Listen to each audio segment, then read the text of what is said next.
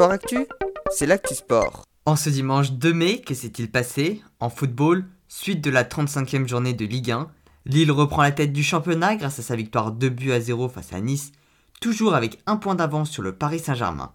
En revanche, dans la course au maintien, rien n'est encore décidé. Nantes 18e s'est imposé 4 buts à 1, Lorient 17e a battu Angers 2-0 et Bordeaux 15e a battu Rennes 1-0. Nîmes avant-dernier a quant à lui fait match nul 2-2 face à Reims et Dijon dernier est relégué en Ligue 2 après sa défaite 5 buts à 1 face à Metz. Le club de Saint-Etienne a quant à lui battu Montpellier 2-1 et les Stéphanois sont désormais quasiment sûrs de rester en Ligue 1 la saison prochaine. Toujours en football, match retour de la Champions League féminine, les Parisiennes se sont inclinées 2-1 face aux joueuses du FC Barcelone et sont donc éliminées de la compétition européenne. Les Barcelonaises seront quant à elles opposées au club anglais de Chelsea en finale.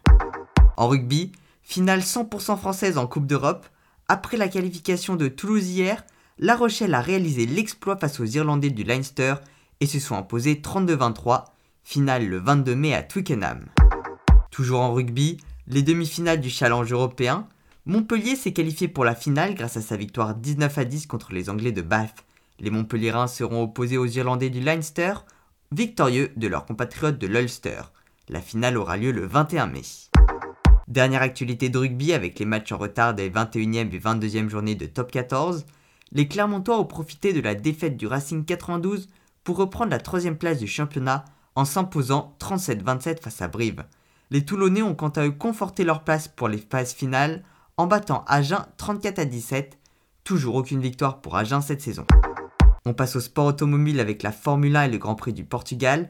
Le Britannique Lewis Hamilton a été le plus rapide derrière le volant de sa Mercedes et s'est imposé devant Max Verstappen. Du côté de la MotoGP, sur le circuit d'Espagne, c'est l'Australien Jack Miller qui a été le plus rapide avec sa Yamaha.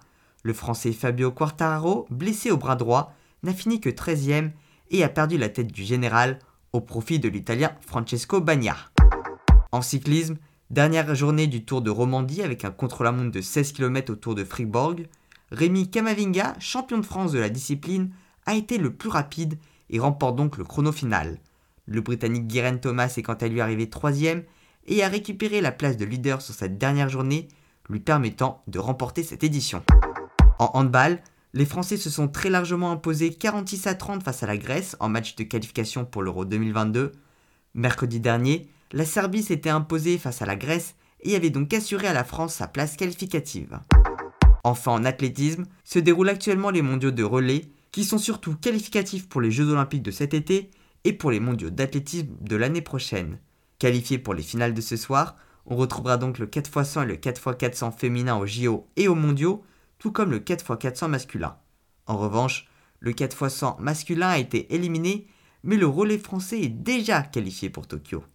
Enfin, sur le 4x400 mixte, qui est une nouvelle épreuve olympique, le relais n'a pas réussi à atteindre la finale et n'est donc pas encore qualifié pour Tokyo. Voilà pour les actualités du jour, à demain dans Sport Actif.